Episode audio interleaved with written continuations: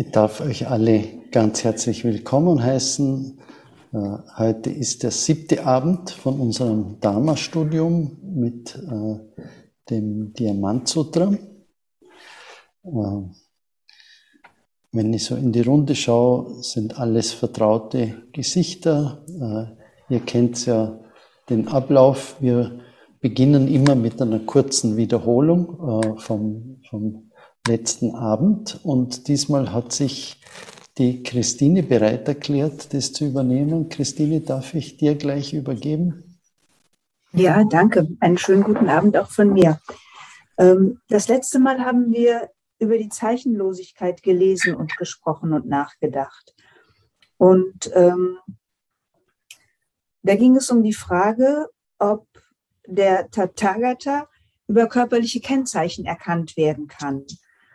Und ähm, der Buddha sagt, dass das nicht möglich ist, denn äh, wo Zeichen unterscheidbar sind, da gibt es auch Täuschung. Und äh, er spricht von der zeichenlosen Natur der Zeichen. Und wenn wir die erkennen, die zeichenlose Natur der Zeichen, dann äh, könnten wir auch den Tathagata sehen.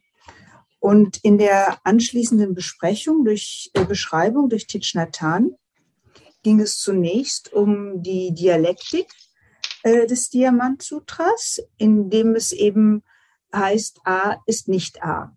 Also die, das, das, was es, was über, also das, das, wo man denkt, das ist die Identität, gesagt wird, das ist eben nicht die Identität. Und dass äh, die äh, begriffliche Unterscheidung aber dann äh, auch durchaus einen Sinn machen kann, wenn man nämlich sie ähm, im Lichte des abhängigen Entstehens versteht. Also das war das Beispiel mit der Rose, ähm, dass eine Rose als Rose erkannt wird, aber dass sie auch insofern erkannt wird, dass sie aus Nicht-Rose-Anteilen besteht.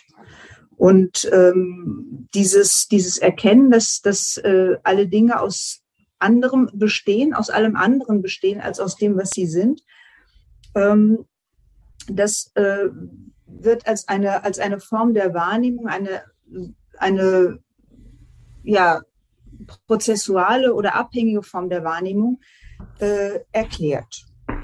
Und ähm, dann gibt es diesen, äh, diesen Teil, wo es darum geht, versuche mal eine Person wahrzunehmen, die du liebst.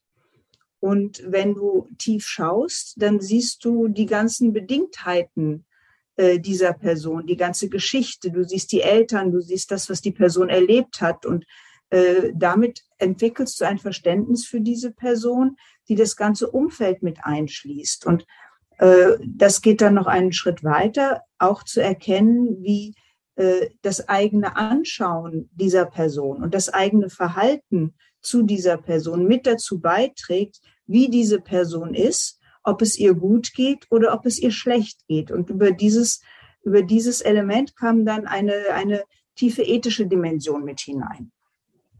Im darauf folgenden Austausch war eben die Frage, mit welchen äh, Aspekten äh, wir in dieser Gruppe in besonderer Weise in Resonanz gegangen sind. Und ähm, ein Teil war eben genau diese, diese Frage, was bedeutet diese Form von Wahrnehmung in der Kommunikation mit einer anderen Person.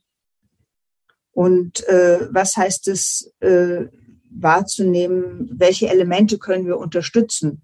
Ähm, das war eine wichtige Frage dabei. Ähm, sehr ausführlich haben wir bei dem äh, bei der Dialektik über den dritten Schritt gesprochen, äh, gesprochen. Es gibt ja der erste Schritt ist A ist A, der zweite Schritt ist A ist nicht A und der dritte Schritt ist dann wieder A ist A. Das war die Geschichte des Zen-Meisters, der gesagt hat, bevor ich Zen übte, waren für mich Berge Berge und Flüsse waren Flüsse. Äh, als ich Zen übte, waren die Berge nicht mehr Berge und die Flüsse nicht mehr Flüsse. Und nachdem ich Sazen geübt hatte, waren die Berge wieder Berge und die Flüsse wieder Flüsse. Und dann haben wir sehr lange darüber gesprochen, ob diese dritte Stufe das gleiche ist wie die erste oder ob es eine andere Form von Wahrnehmung ist. Und ähm, da sind solche Gedanken ausgesprochen worden, dass, äh, dass bei der dritten Stufe das gleiche ist wie das erste, das haben einige gesagt, weil es etwas ganz Unvermitteltes, Direktes hat. Aber dann auch, äh, dass diese dritte Stufe ein, ein bisschen weicher ist als die erste, weil sie auch mit in sich trägt, dass die Dinge auch nochmal anders äh, miteinander verbunden sind und, ähm, und etwas weiter. Ähm, ja, also wir haben über das, äh, bei, diesem, äh, bei diesen Merkmalen dann auch über den Begriff des Interseins, über die äh, Erfahrung der Verbundenheit gesprochen. Und ähm, nochmal nachschauen. Über Wildpflanzen haben wir gesprochen. Und dann fiel ein wunderbarer Satz, den ich mir aufgeschrieben habe, und zwar eine Frage, übt eine Blume Sazen?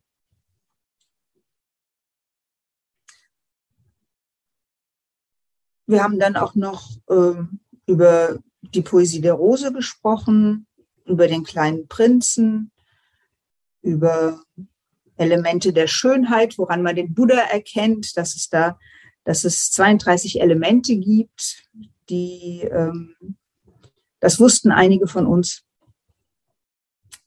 Und dann haben wir darüber gesprochen, dass, dass diese, ähm, diese dialektische Sprache äh, und diese, dieser dialektische Schritt dazu führt in der Übung, dass wir Schritt für Schritt in der Übung die wahre Natur von Leben erkennen. Also das war auch noch ein, ein, ein Thema bei der letzten Stunde, die Frage, wozu üben wir? Was ist der Sinn? Was machen, was tun wir, wenn wir üben? Ähm, und da sind verschiedene Antworten gefallen.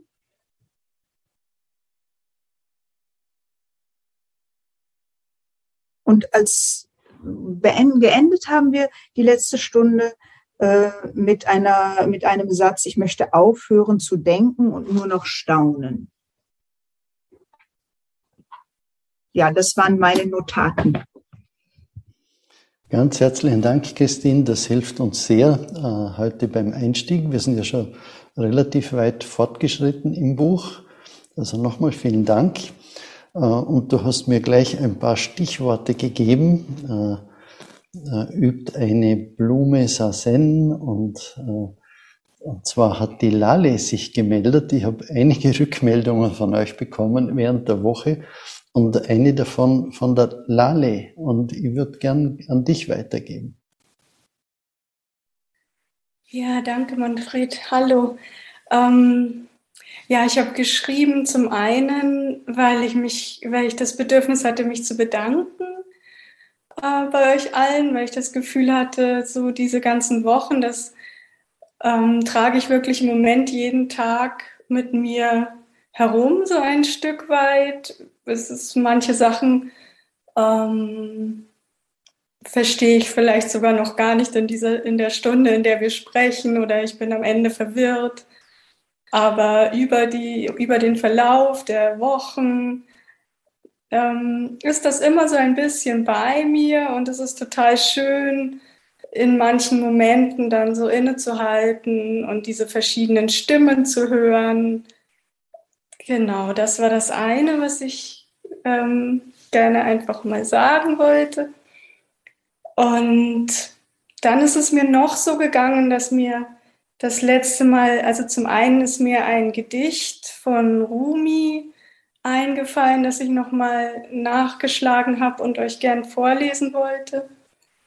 Und ähm, ja, und dann hatte ich auch das Gefühl, also für mich ist so, ich kann zum Beispiel besser durch Bilder sprechen als durch Gedanken, vor allem durch analytische Gedanken. Und ähm, ich hätte irgendwie, das letzte Mal hatte ich dann so einen Wunsch, euch Zeichnungen zu, äh, zu zeigen. Ich habe Manfred zwei Zeichnungen geschickt als Antwort ohne Worte. Ähm, ja, wo die Blumen und die Berge, die nicht mehr Blumen und nicht mehr Berge sind, vielleicht ein bisschen vorkommen. Und das ist einfach die Sprache, die mir aus meinem Herzen kommt und wo ich, glaube ich, besser antworten kann. Und ja. Warte, ich habe die, die erste Zeichnung eingeblendet. Möchtest du was dazu sagen? Das, das, diese Zeichnung, das ist mir einfach spontan das letzte Mal, nachdem wir, ähm, nachdem unser Gespräch unser Austausch beendet war, ist mir dieses Bild gekommen, dass ähm, dieses aus einer Serie von Zeichnungen, die ich Like a Flower auch nenne. Die ist vielleicht zwei Jahre alt und das kommt eigentlich dann mehr aus der Stille raus. Ne? Ich möchte gar nicht so was viel dazu sagen. Ich wollte okay. euch das zum Betrachten mhm. kurz geben. Und ähm, das ist eine Zeichnung aus einer Serie von 108 Zeichnungen. 108 Ohm, das sind wirklich kleine Meditationen für mich, wo ich mich hinsetze. Das Mantra, mich auf das Mantra konzentriere und dann ganz spontan kommt dann ein Bild. Also da bin ich jetzt, das ist aus der ersten Reihe von den ersten 108 einfach eine Blume, weil es kam noch der letzte, das letzte Mal auch so dieser schöne Satz. Eine Blume ist einfach eine Blume. Ja, darauf die Antwort. Super, ganz herzlichen Dank, Lale. Äh, ich möchte euch das noch kurz vorlesen. Äh, die, die das im Podcast dann nachhören, da gibt es einen ganzen Haufen Chat-Reaktionen auf die, auf die Zeichnungen. Wow, wunderschön, Lale, du bist eine Künstlerin, Wahnsinn. Oh, wie schön, ja, wow, wie schön, könntest du uns per Mail schicken? Danke, Lale, super inspirierend, das alltäglich Erhabene. Äh, also schön, wie, wie äh, der Austausch äh, zwischen uns, wie das fließt. Und vielen Dank, Lali, für deine Zeit. Ich danke euch, weil das ist auch, also das kommt wirklich mehr aus meinem Herzen und das habt ihr ja auch geöffnet, dass ich das mit euch teilen wollte. Also, ja. Soll ich das Gedicht noch lesen? Ja, bitte. Ja. Ähm. To place you in my heart may turn you into thought. I will not do that. To hold you with my eyes may turn you into thorn. I will not do that. I will set you on my breath, so you will become my life. Ich versuche es mal kurz auf Deutsch zu sagen. ähm, dir einen Platz in meinem Herzen zu geben, könnte dich in Gedanken verwandeln. Das werde ich nicht tun. Dich mit meinen Augen festzuhalten, könnte dich in Dornen verwandeln. Das werde ich nicht tun. Ich werde dich auf meinen Atem setzen sodass du mein Leben wirst.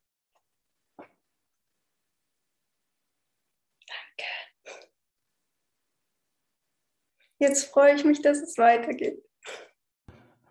Danke, Lale.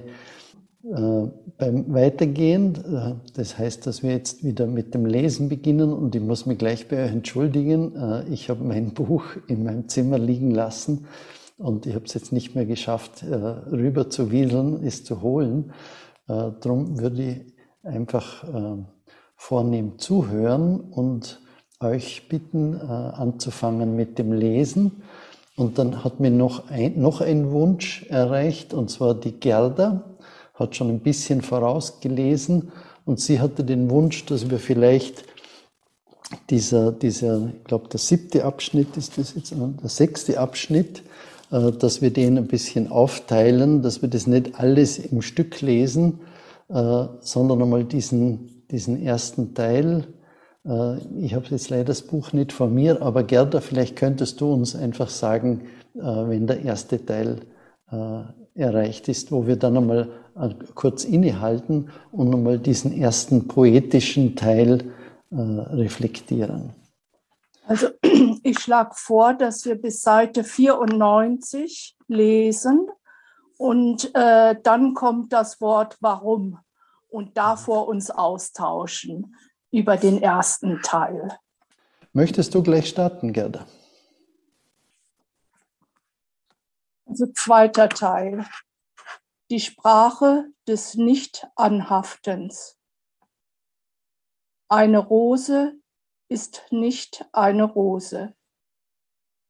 Der ehrwürdige Subhuti sprach zu dem Buddha, wird es auch in künftigen Zeiten Menschen geben, die wahrhaftigen Glauben und wirkliches Vertrauen in diese Lehre haben, wenn sie sie hören? Der Buddha antwortete, sprich nicht in dieser Weise, Subhuti. Noch 500 Jahre nach dem Hinscheiden des Tathagatas wird es Menschen geben, die sich daran erfreuen, die Regeln zu befolgen. Hören solche Menschen diese Worte, werden sie den Glauben und das Vertrauen besitzen, dass diese Worte die Wahrheit sind. Wir müssen wissen, dass solche Menschen nicht nur während der Lebzeit eines Buddhas heilsame Samen gesät haben oder während der Lebzeiten von zwei, drei, vier oder fünf Buddhas, sondern dass sie die guten Samen während der Lehrzeiten von Zehntausenden von Buddhas gesät haben. Der ehrwürdige Subhuti versteht zutiefst, was der Buddha bisher erläutert hat. Doch er ist besorgt, dass in künftigen Zeiten vielleicht niemand mehr dazu in der Lage sein wird, da diese Lehren dem gesunden Menschenverstand zu widersprechen scheinen. Es mag nicht so schwierig sein, die Lehren des Buddha während seiner Lebzeit zu verstehen, doch 500 Jahre nach seinem Tod könnten die Menschen vielleicht Zweifel hegen, aber der Buddha versichert Subhuti, dass es auch in der Zukunft Menschen geben wird, die fähig sind, den Regeln zu folgen und die daraus ihr Glück beziehen.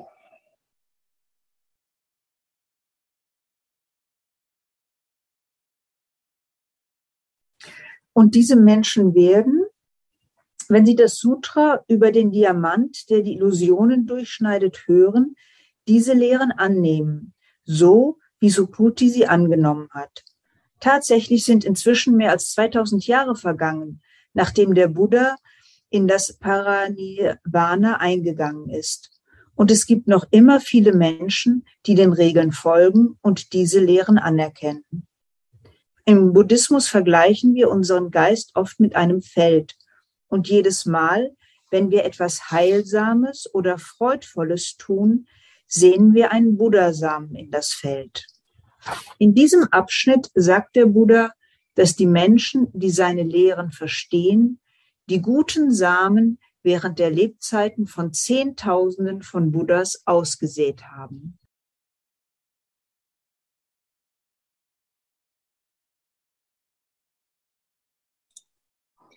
Der Tathagata sieht und erkennt jede Person, die beim Hören dieser Worte des Tathagata reines, klares Vertrauen in sich erweckt. Und sei es auch nur für eine Sekunde. Und diese Person wird, weil sie versteht, unermessliches Glück erfahren. Dieser Satz enthält zwei sehr wichtige Wörter. Sehen und erkennen.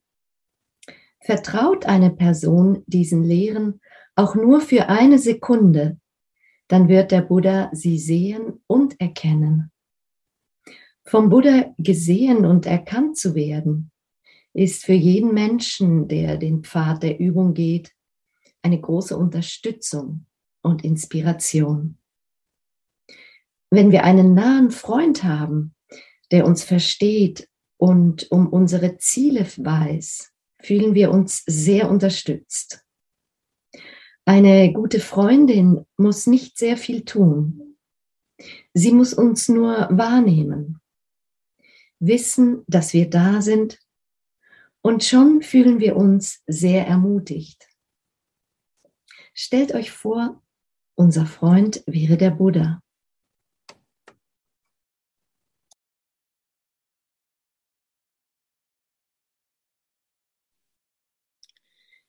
Dieser Satz des Diamant Sutra erhellte sich mir vor vielen Jahren, als ich gerade ein Gedicht las, das ich 1967 für die Brüder und Schwestern der Schule der Jugend für Sozialarbeit geschrieben hatte.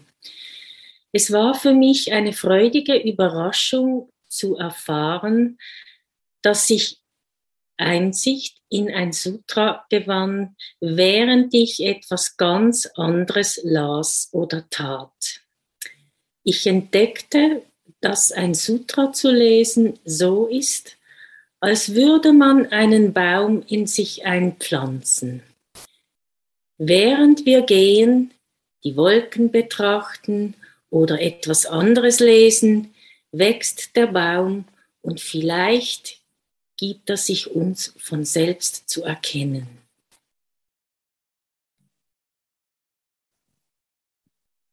Um das Jahr 1967 herum war der Krieg in Vietnam so entsetzlich grausam und zerstörerisch geworden, dass viele der jungen Sozialarbeiter, der Nonnen und Mönche in der Schule der Jugend für Sozialarbeit noch Dorfbewohner evakuieren mussten während der Ort bereits bombardiert wurde. Ich lebte schon im Exil, doch von Zeit zu Zeit erhielt ich Nachrichten, dass wieder ein Bruder oder eine Schwester unserer Schule getötet worden war. Weder die Kommunisten noch die Antikommunisten akzeptierten unsere buddhistische Bewegung. Die Kommunisten unterstellten wir würden von der CIA unterstützt und die pro-amerikanische Seite verdächtigte uns als Kommunisten. Wir hingegen akzeptierten das Töten von keiner Seite. Das, was wir wollten, war Aussöhnung. Eines Abends wurden fünf junge Brüder angeschossen und vier von ihnen starben. Der eine Überlebende erzählte Schwester, vermute mal, Fuong, dass die Killer sich zum Flussufer gebracht hatten. Sie fragten, ob sie Mitglieder der Schule der Jugend für Sozialarbeit seien. Und als sie dies zugaben, sagten, es tut uns sehr leid, aber wir müssen euch töten. Als ich dies hörte, weinte ich.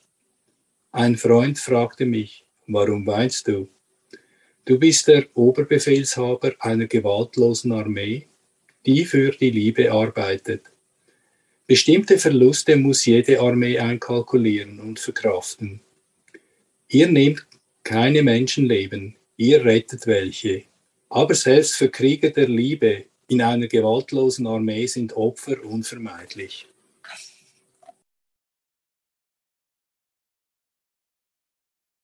Ich sagte zu ihm, ich bin kein Oberbefehlshaber, ich bin nur ein Mensch.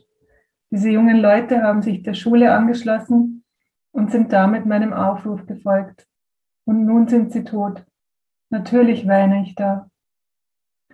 Ich schrieb ein Gedicht für die Brüder und Schwestern der Schule und bat sie, es sorgsam zu lesen. In diesem Gedicht sagte ich ihnen, wie wichtig es ist, niemals eine andere Person mit Hass zu betrachten selbst wenn diese Person dich hasst, unterdrückt, tötet und auf deinem Leben herumtrampelt, als wärest du eine Wildpflanze oder ein Insekt.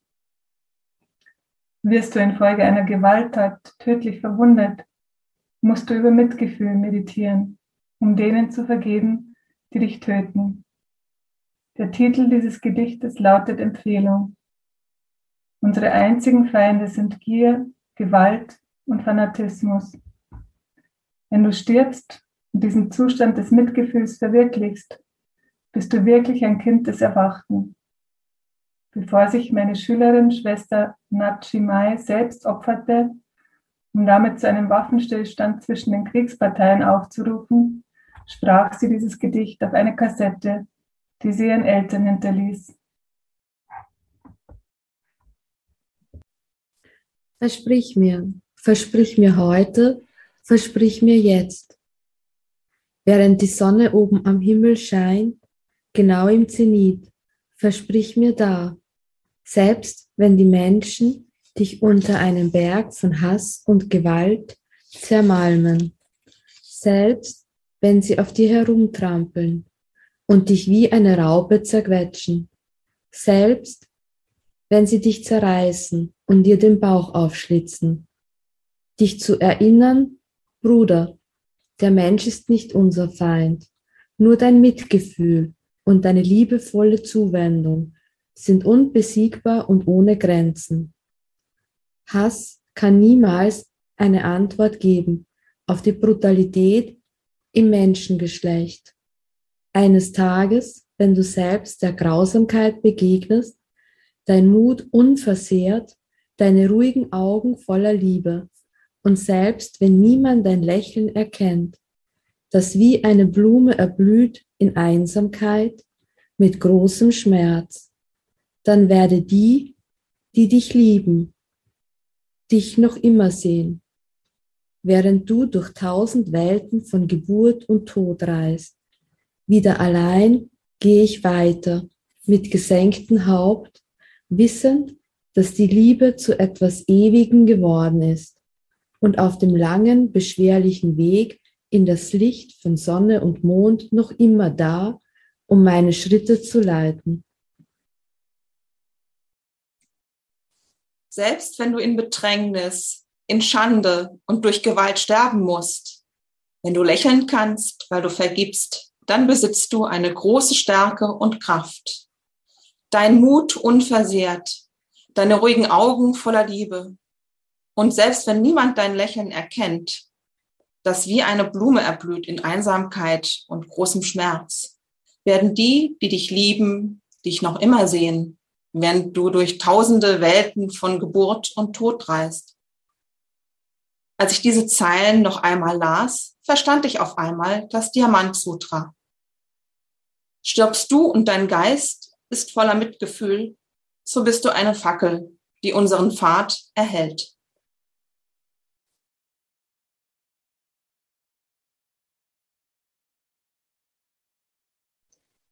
Wieder alleine gehe ich weiter mit gesenktem Haupt, um dich zu sehen, zu erkennen, an dich zu denken. Deine Liebe ist zu etwas Ewigem geworden, und obwohl der Weg lang und beschwerlich ist, ist das Licht von Sonne und Mond noch immer da, um meine Schritte zu leiten. In einer reifen Beziehung zwischen Menschen gibt es immer Mitgefühl und Vergebung.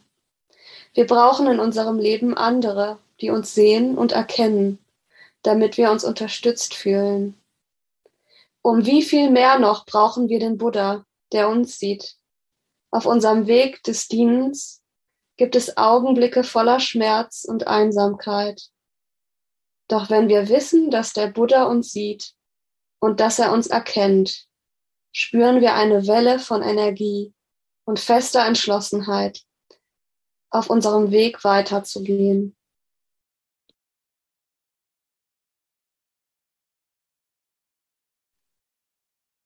Warum? Weil Menschen dieser Art nicht in der, in der Vorstellung von einem Selbst, einer Person, einem Lebewesen oder einer Lebensspanne verstrickt sind. Sie sind weder in der Vorstellung von einem Dharma noch in der Vorstellung von einem Nicht-Dharma gefangen. Sie sind nicht in die Vorstellung verstrickt, dass dies ein Zeichen sei und jenes kein Zeichen. Warum?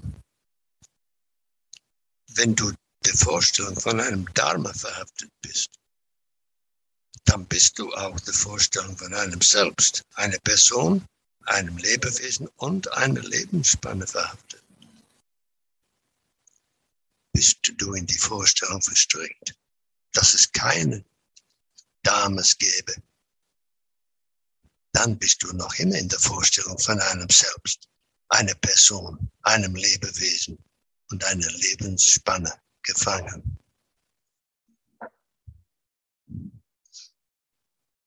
Ich glaube, wir werden hier ähm, ein bisschen verweilen, oder? Danke, Jacqueline. Danke für den Hinweis. Ich habe eben das Buch nicht vor mir, darum äh, bin ich froh über den Hinweis, dass wir schon an der Stelle sind.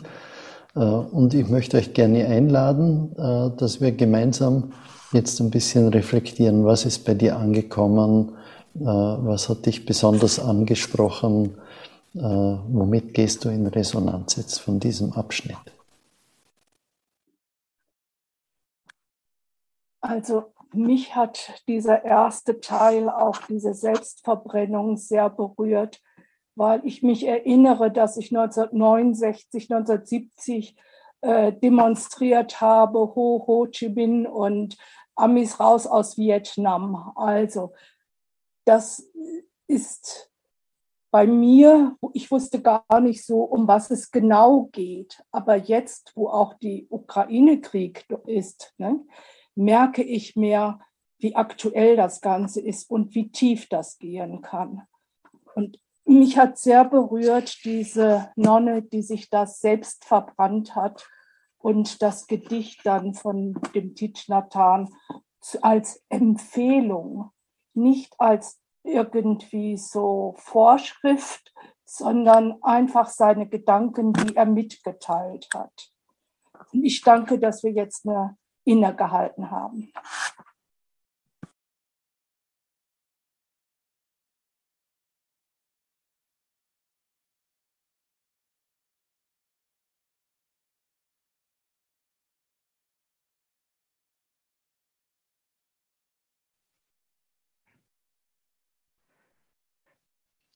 Also mir geht es jetzt gerade so wie allen anderen. Ich bin sprachlos. Irgendwie, ich, mir kommen fast die Tränen. Ich bin so tief bewegt über diesen Text. Und ich habe mich jetzt vorhin gefragt, ob ich mich auch opfern könnte. Ich, ich weiß es nicht. Aber wie tief muss der Glaube gehen, dass man das tun kann? Und irgendwie kriege ich jetzt gerade die Antwort auf meine Frage, was ich tun würde, wenn ich an der Front bin. Es, ich, ich bin irgendwie trotzdem sprachlos, ob schon ich jetzt geredet habe.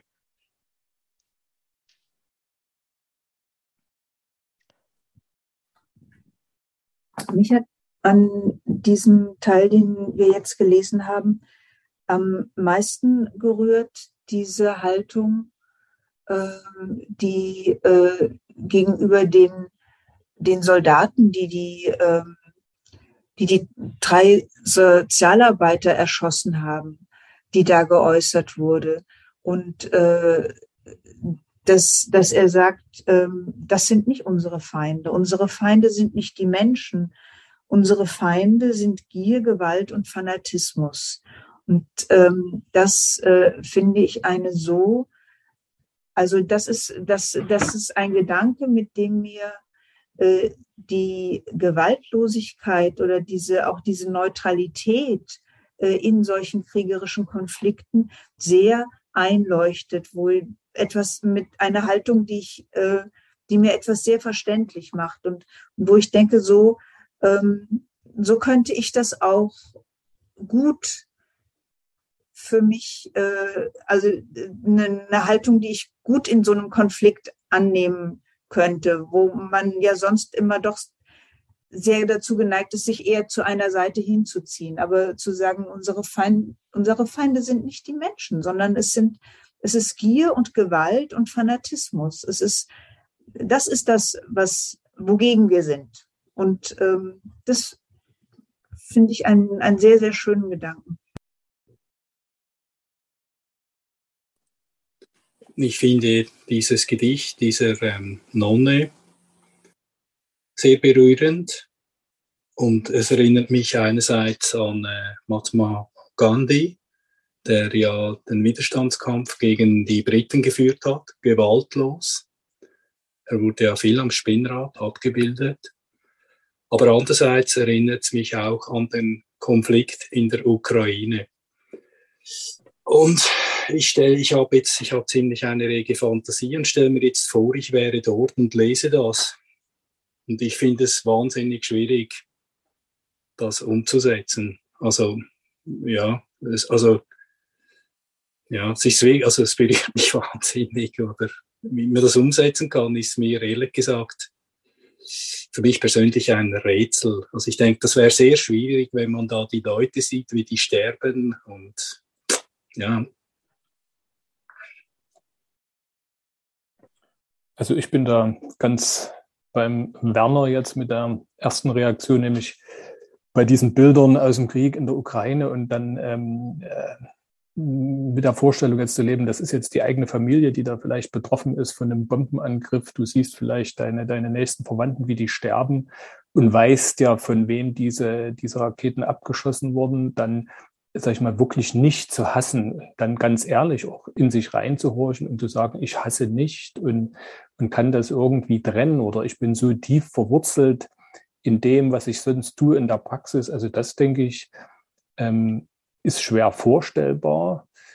Andererseits ähm, kann man dann wahrscheinlich die Dinge oder diese Emotionen, die dann hochkommen, auch erstmal nur so stehen lassen wieder und, und auch wissen, ja, das ist jetzt keine, keine unmenschliche Reaktion. Das ist ja was ganz Natürliches, ne? weil das ja so was Unfassbares und Unmittelbares ist. Und, aber natürlich, das ist, das ist ja dann auch so eine Grundfrage. Ne? Wie verhalte ich mich, wenn, wenn mir persönlich Gewalt widerfährt oder wenn ich jetzt meine Nächsten da Gewalt ausgeliefert sehe, wie, wie reagiere ich dann? Was, was ist das? Und kann man das einüben oder ist das, ähm, ja, große Frage. Also gerade dafür finde ich diese Texte immer wieder so unterstützend, die scheinbar für mich doch Parallelen haben. Ähm, zum Beispiel das Metta-Sutta, das wir rezitieren, da geht es ja auch darum, Liebe auszusenden in alle Himmelsrichtungen nach oben und nach unten und dabei wirklich alles einzuschließen. Und andererseits verstehe ich, also sind das ganz wichtige Gedanken, die du da eben geäußert hast, dass man auch realistisch bleibt oder ehrlich mit sich selbst. Und ich denke, dass ich auch Hass fühlen würde in so einer Situation. Und andererseits wird mir hier angeboten, auf eine bestimmte Art und Weise mit diesem Hass umzugehen, dass nicht das Wegdrücken des Hasses oder des Ignorierens, sondern vielleicht sogar diesem Hass mit einer bestimmten Art Liebe, mit dieser umfassenden Liebe, äh, ihn zu umarmen. Gerade Thich Nhat Hanh hat ja auch so ein Buch geschrieben, das heißt Umarme deine Wut. Und das hat mich, ähm, ja, gibt mir immer wieder Hinweise. Und wenn ich das dann hier lese und dann so Verbindungen zu anderen Texten herstellen kann, finde ich das sehr hilfreich, auch im Zusammenhang mit dieser Geschichte mit der Nachimai, mit dieser Nonne, wo ich, ich habe von dieser Geschichte in dem Buch von der Sister Chan Kong gelesen, die ja Thich Nhat Hanh, seine engste Schülerin und Begleiterin immer gewesen ist. Und sie hat das auch sehr äh, einfühlsam beschrieben, diesen Vorfall. Und das hat mich sehr beschäftigt, weil ich dachte, wenn jemand sich selbst verbrennt, ist das aber auch ein Akt der Gewalt gegen sich selbst. Ähm, gibt es nicht andere Wege und was für ein Vorbild geben wir auf diese Art und Weise? Also das Liebevolle auch sich selbst entgegenbringen. Ja, das hat sich für mich noch nicht ganz aufgelöst. Dankeschön. Äh, mich hat das gerade angesprochen, Ingrid. Äh, umarme deine Wut. Äh, inso, insofern, ich habe gemerkt, dass das Thema Krieg rührt gerade einiges an bei mir. Der Krieg in Vietnam. Äh, mein Vater war dort im Krieg äh, als Fremdenlegionär und äh, zwar nicht in den Jahren 60er Jahren, sondern 45 bis so 54. Und ich war sehr konfrontiert auch mit seiner Not, mit seiner Wut so. Und er ist dann jung gestorben und habe gemerkt, äh, äh, dass ich meine Beziehung mit ihm so auch äh, versöhnen kann, dass ich ihn umarme, ob schon er nicht mehr lebt. So, das, das ist ein sehr schönes Erlebnis, also dass, dass ich ihm auch Trost geben kann, als jetzt älterer Mann, als er war. So, äh, Und gestern hatte ich ein interessantes Erlebnis in der Arbeit, in einer Begegnung mit einem Politiker, äh, der mich extrem geärgert hat, wirklich wütig gemacht hat. Und ich habe das auch ein wenig ausgedrückt in, in der Diskussion. Und dann, als ich nach Hause gefahren bin, habe das gerade umgedreht und ich wurde so traurig und ich habe so seine Not gefühlt, äh, seine Hilflosigkeit und so. Und mein Herz hat sich richtig geöffnet ihm gegenüber. Also das war wirklich eine halbe Stunde gerade danach und habe gemerkt, wie, wie dieser Mensch auch in einer Not ist. Die Gründe weiß ich nicht, aber der war so nicht eingebettet in, in seinem Innenraum, in seinem Herz und habe gemerkt, dass er einfach so aus dieser fehlenden Heimat einfach äh, unangenehm wird für mich oder auch für andere und das hat mich dann sehr berührt, wie das schnell gewechselt hat, so in dieser Begegnung, ja.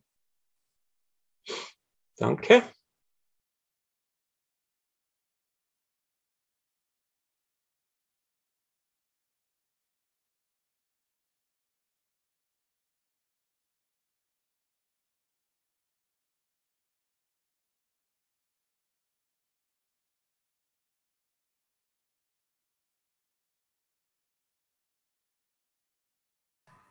Neben diesen Schilderungen zum Krieg hat mich noch etwas anderes im Buch angesprochen. Ich dachte jetzt mir, vielleicht wäre ein Themawechsel auch ähm, etwas ja, aufstellender, und zwar das Interesse, das ähm, beschrieben wird. Das ist, sind so Gedanken, die mich in den letzten Tagen begleitet haben, einfach selber bereits. Und es ist jetzt auch interessant, dieses nochmals zu lesen, einfach wie wichtig es ist, ähm, das ehrliche Interesse in einem Gespräch und wie viel es auch braucht, um in einem Gespräch wirklich das Interesse beizubehalten und bei der anderen Person zu bleiben und ihr dieses Interesse auch zu schenken und nicht immer wieder zu sich selber zurückzukommen und selber ähm, sich in den Vordergrund stellen zu wollen. Und das hat, ja, diese Gedanken habe ich jetzt in diesen Schilderungen hier wiedererkannt.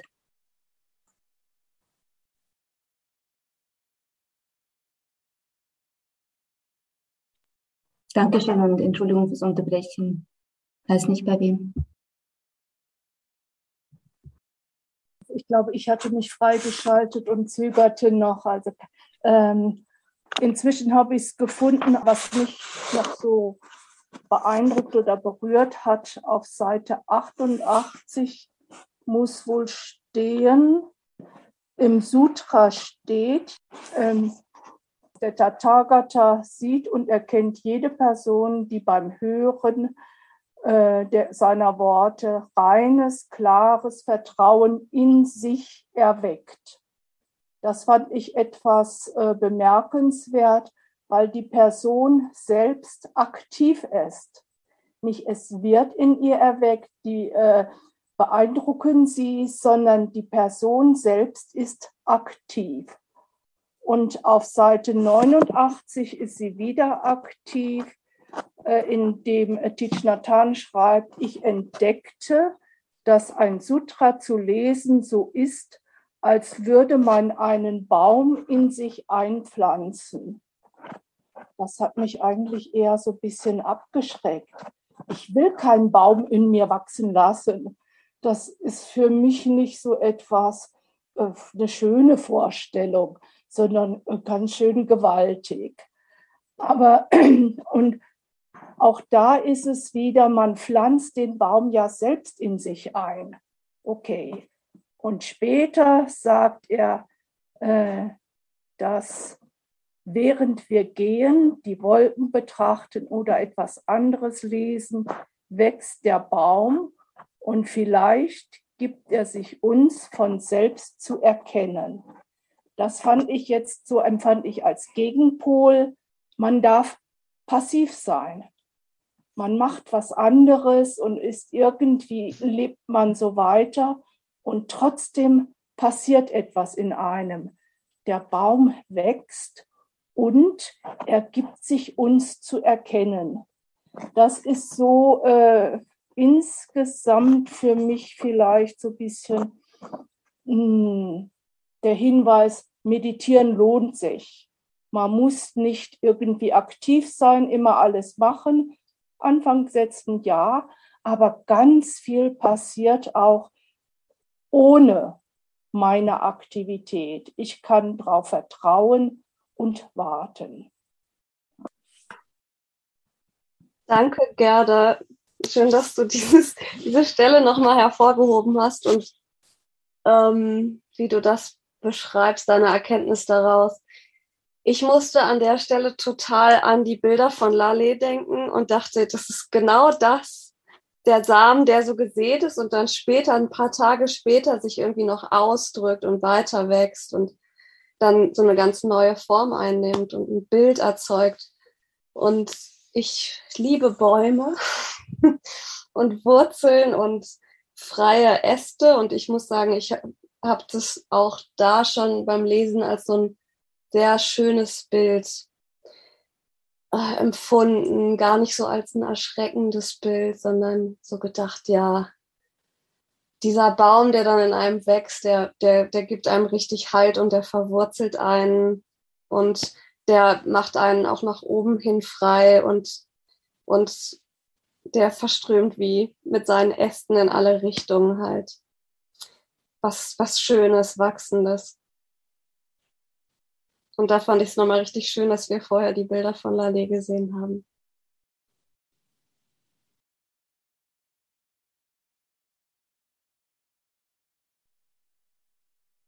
Also ich finde das Bild mit dem Baum auch schön. Ich finde, ähm, bei mir ist viel, wenn ich, also weil hier ja auch vorkommt, man, man, und das kam an anderer Stelle, glaube ich, auch schon, man hat ein leeres Feld und man sieht einen Samen in sich. Jedes Mal, wenn man zum Beispiel versucht, Mitgefühl zu kultivieren. Ähm, bei mir ist es oft so, wenn ich versuche, dies, so etwas wie Kriegsgeschehen oder große Gewalt zu verstehen, ähm, dass ich daran fast verzweifle, weil ich denke, niemand von uns zum Beispiel kommt in Wirklichkeit nur aus einem einzigen Land. Über also bei manchen ist es vielleicht nur eine Generation her. Also selbst wenn wir an der Person und der Lebensspanne und so weiter festhalten, ist es vielleicht bei einer Person nur eine Generation her, bei anderen Personen ist es vielleicht viele Generationen, aber also da, und da kann ich irgendwie zum Beispiel das Bild von dem Baum und den Wurzeln und dass es dann ja noch weitergeht in unsere Kinder und Kindeskinder die sollen den freien Himmel dann meinetwegen haben. Also das ist das, was, wo ich ganz traurig werde. Ähm, ja, also das kann ich gar nicht verstehen, warum. Also da, da ist dann dieser Satz, der Mensch ist nicht unser Feind, wirklich sehr schön. Danke. Vielleicht äh, können wir es noch ein bisschen von einer anderen Seite anschauen, wenn wir es jetzt unpersönlicher nehmen, dass die Dinge sich einfach entwickeln und äh, auch unser Verhalten eben zu dieser Entwicklung gehört und dass die Dinge einfach passieren und dass der, der wirklich jetzt uns als, als Feind erscheint, eigentlich nicht im Persönlichen unser Feind ist, sondern es ist einfach, vielleicht ich es so, der, der Ablauf der Dinge.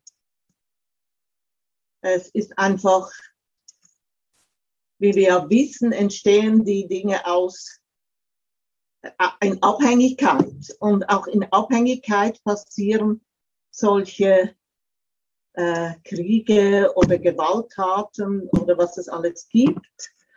Und sie berühren mich auch natürlich sehr, aber gleichzeitig äh, ist es nicht persönlich. Und wenn ich es nicht persönlich sehe, denke, kann ich es viel besser tragen. Und es ist ja eigentlich auch nicht persönlich auf einer, e, auf einer anderen Ebene. Eva, darf ich noch was nachfragen? Äh, gelingt dir das im Alltag, äh, das nicht persönlich zu nehmen? Und wenn ja, was hilft dir dabei?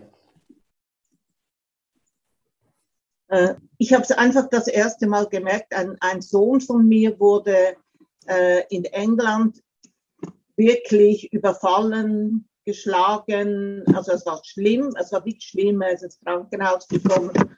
Und ich habe mich immer gewundert, warum ich auf die Täter kein Wut und keine Hassen finden konnte. Und so habe ich das irgendwie mich damit beschäftigt, warum diese Gefühle nicht kamen. Und ich habe dann auch, äh, weil ich auch mit Menschen gearbeitet habe, die eben nicht gerade die Normalen in der Gesellschaft sind, habe ich natürlich auch gespürt, dass diese Menschen das, was sie tun, nicht indem sie wollen, sondern dass sie einfach das sind oder dass sie so sind, wie sie sind. Und natürlich kann man immer Gründe, Gründe suchen. Man kann es suchen, oder? Und man findet immer da etwas, aber es ist nie alles. Man, wir können es nie erfassen. Und ich denke, in dem Moment, wo Dinge passieren, passieren sie einfach. Auch der Angreifer, der Angreifer oder der, er kann nicht der Feind sein, weil der Angriff kann man verurteilen. Man kann sagen, man soll keinen Krieg führen völlig klar. Aber warum die Dinge so äh, laufen, das ist, ich glaube, wir müssen es dann einordnen und müssen sagen, der ist schuldig, aber es ist nicht so. Es ist ein großes, es ist ein, ein, ein großes Geschehen. Für mich. Muss ja für die anderen nicht so sein.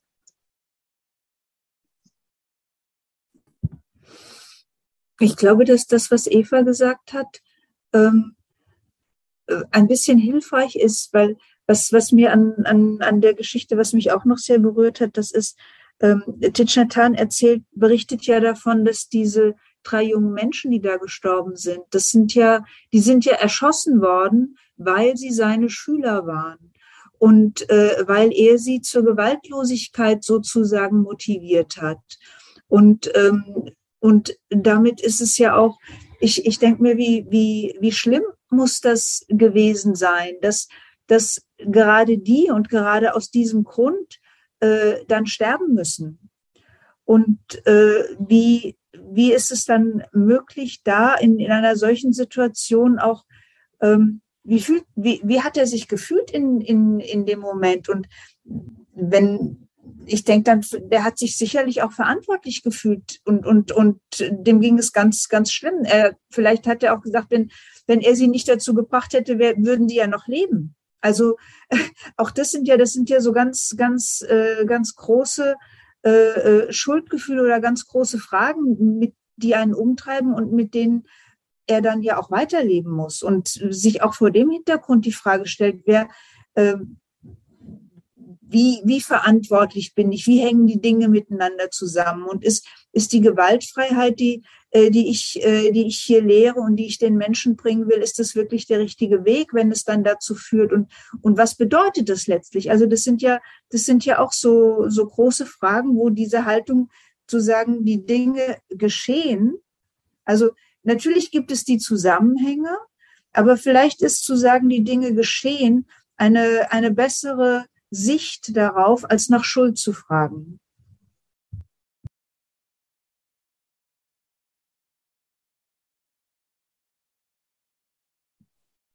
Ich möchte noch beifügen, ja, das finde ich auch, dass diese Dinge so geschehen, aber das Trauern ist ja dann trotzdem, ähm, wie soll ich sagen, gestattet. Also die Tränen und das Weinen das hat mich sehr berührt, weil er sagt dann, er hat um sie geweint, oder? Und da waren nicht nur Schuldgefühle, aber auch diese Traurigkeit. Das, und das finde ich, Deshalb ist das sehr persönlich. Also ich kann nicht anders als das sehr auch persönlich zu empfinden, auch wenn es natürlich immer so sein wird, dass es Krieg gibt und so. Ja. ja.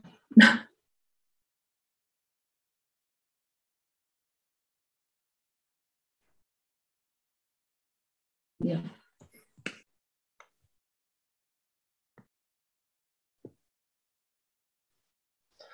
Ich äh, wollte gerne nochmal sagen, also das Sutra sagt uns ja, dass es weder Vietnamesen noch Russen noch Vietnam noch Ukraine gibt. Das ist irgendwie, finde ich, der Kern dieses Sutras. Es gibt auch keine Ukrainer und es gibt auch keine gewaltlosen Anhänger von Thich Nhat die deswegen umgebracht werden.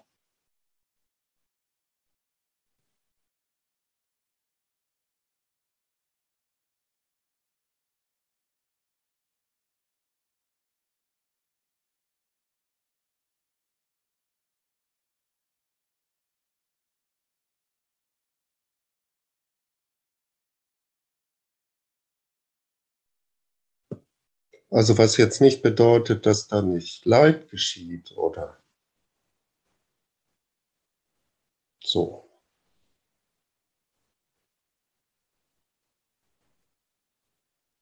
Aber das ist für mich da das Wichtige. Also wenn ich da über Krieg von Russland gegen Ukraine höre, dann sagt das Sutra, das gibt es nicht.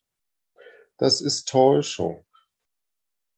Damit sagt das Sutra natürlich nicht, dass es da nichts gibt. Aber das gibt es nicht. Und gerade weil wir in dieser Täuschung befangen sind,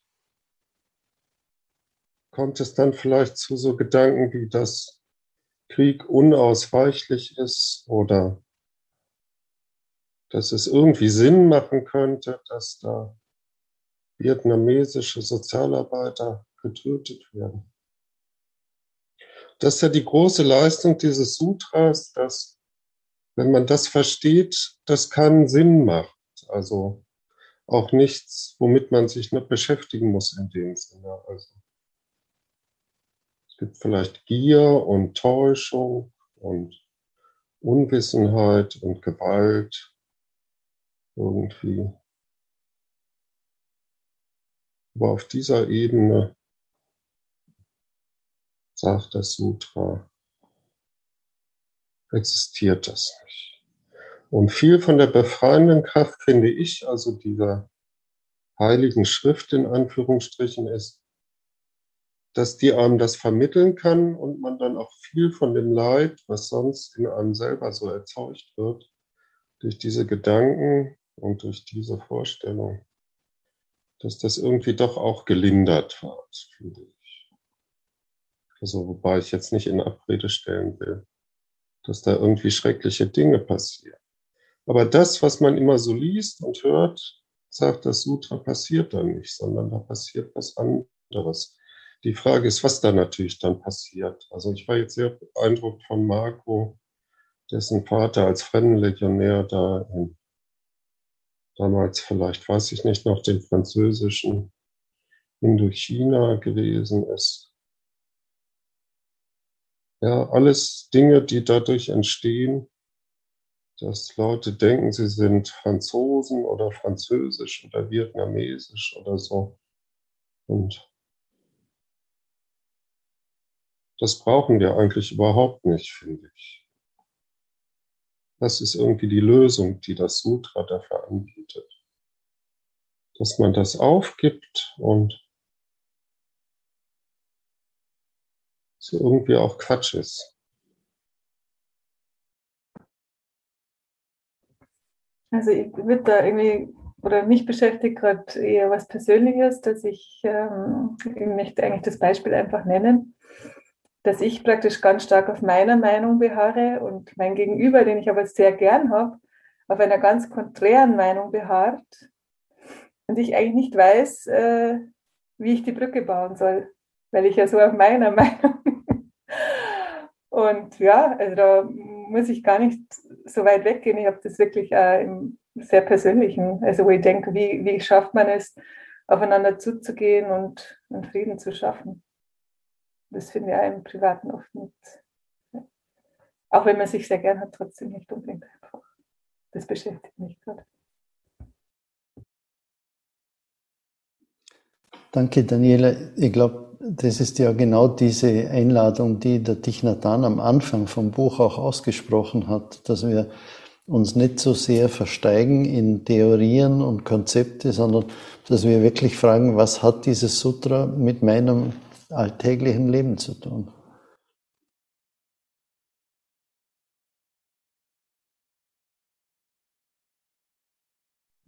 Womit ich mich manchmal ein bisschen schwer tue, ist ähm, ähm, alles, wenn ich denke, alles immer ähm, zu lassen, ähm,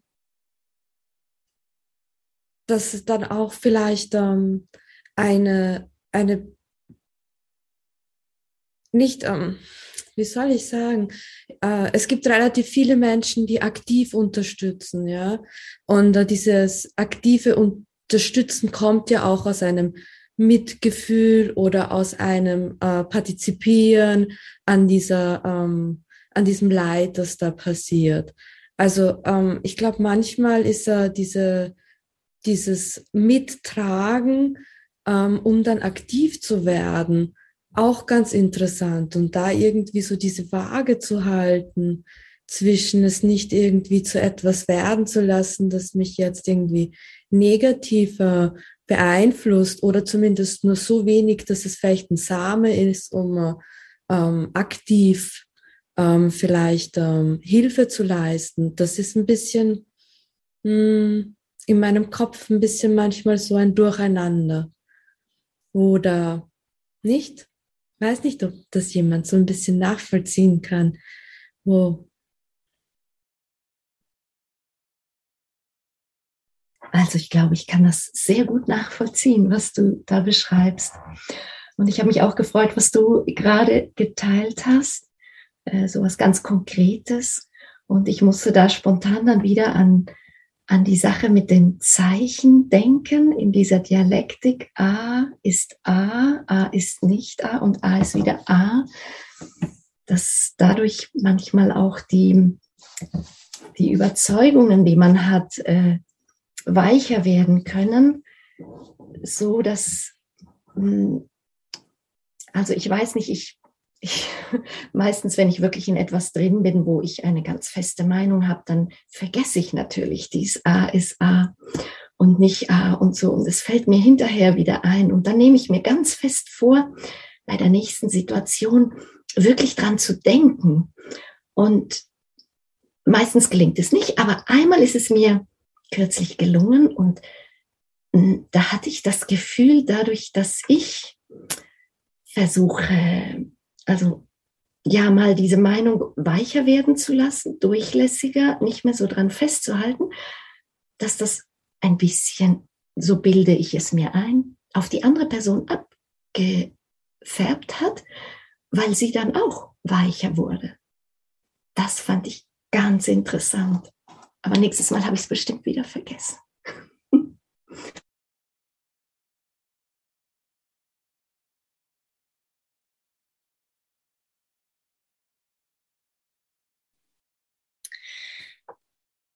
Ich habe mir noch, ich, ich finde das ähm, ein ganz schwieriges Thema mit diesen diese ähm, kriegerische Gewalt. Und ich habe jetzt die ganze Zeit mir gedacht, was kann man, was kann ich überhaupt dazu sagen? Und jetzt eigentlich ging mir plötzlich so auf, dass vielleicht ja ein etwas, was wir tun können oder was ich auch tun kann, was ich kultivieren kann, ähm, so wie Thich Nhat Hanh sagt ja eigentlich, wir sollen Mitgefühl kultivieren. Und so wie ich das verstehe, ähm, wenn wir zum Beispiel die Situation von irgendeinem Krieg anschauen, gibt es ja ganz viele auf allen Seiten gibt es, ähm, es gibt ja eigentlich nur Leiden und, und nur Schmerzen. Und ähm, dass vielleicht auch, wenn wir nicht uns hilflos fühlen oder, oder wir nicht äh, die Möglichkeit haben, aktiv ähm, tätig zu werden, um jemanden zu unterstützen oder uns, unser Mitgefühl aktiv in Handlung zu bringen, dass es doch ganz wichtig ist, dass wir ähm, ähm, ich denke jetzt da gerade auch, ich habe auch im Moment einen schwierigen Konflikt mit einer Freundin, wo ich denke, ja, ich, ich glaube, ich könnte noch mehr versuchen, wirklich auf ihre Seite zu gehen, also wirklich zu versuchen, ähm, ähm, in ihre Schuhe zu stehen, wie wir das auf Schweizerdeutsch ähm, manchmal sagen, also dass man, dass man äh, ja, das wirklich, das wirklich zu, zu versuchen und das nicht so tendenziell versuche ich das eher dann äh, manchmal so rational oder über den Verstand, aber ich glaube, ähm, vielleicht ist diese, diese Mitgefühlsebene äh, noch wichtiger. So. Ja.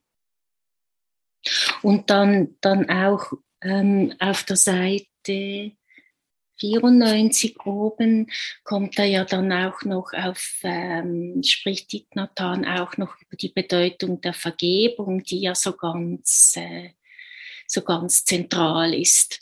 Er macht da das Beispiel von den, äh, spricht da davon, durch was sich ähm, reife Beziehungen äh, auszeichnen. Ähm, eben durch Mitgefühl und, und äh, Vergebung. Ja, und ich denke, das ist etwas, was wir auch auf unsere Freundschafts- und Paarbeziehungen, äh, was wir dort auch kultivieren können. So. Und letztlich auch ähm, in uns selbst, wenn wir mit uns selbst im Konflikt sind, sage ich jetzt mal.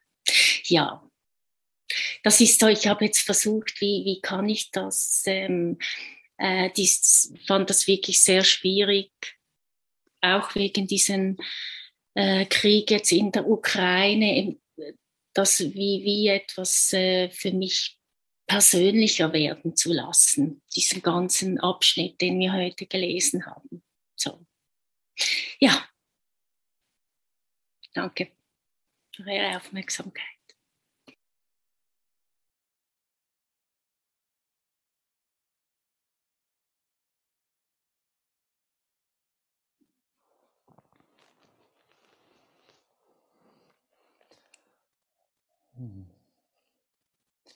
Ich spüre, dass so bei unseren Abenden auch die Pausen zwischen den Beiträgen ganz wichtig sind und dass ich das auch ganz schätze, dass wir ein bisschen Zeit haben, auch ein bisschen durchzuatmen und dass mal nichts gesagt wird. Äh, trotzdem, wenn ich auf die Uhr schaue, sehe ich, dass es schon 20 vor 9 ist.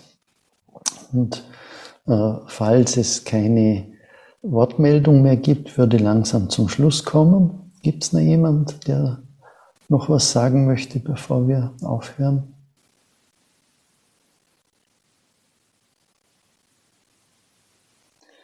Äh, wenn dem nicht so ist, äh,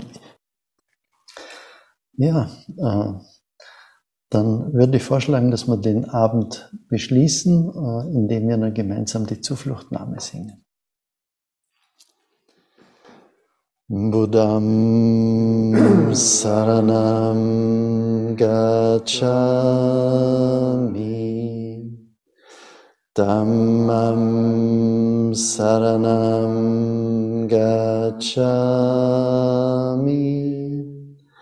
Sangam Saranam Gacchami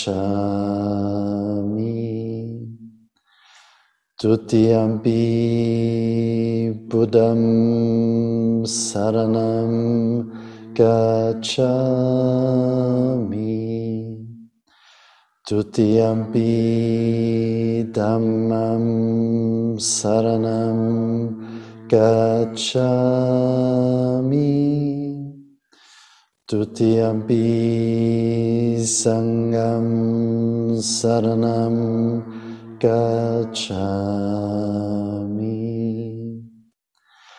Tatyampi Buddham Saranam gacchami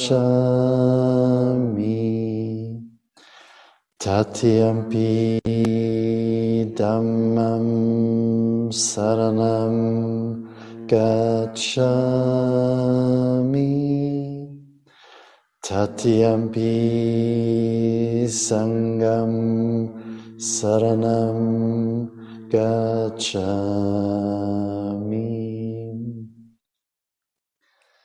Dann bleibt mir noch, dass ich mich bei euch ganz herzlich bedanke für die Teilnahme. Ich wünsche euch noch einen schönen Abend und eine gute Woche und vielleicht sehen wir uns nächste, nächsten Dienstag wieder. Ciao miteinander.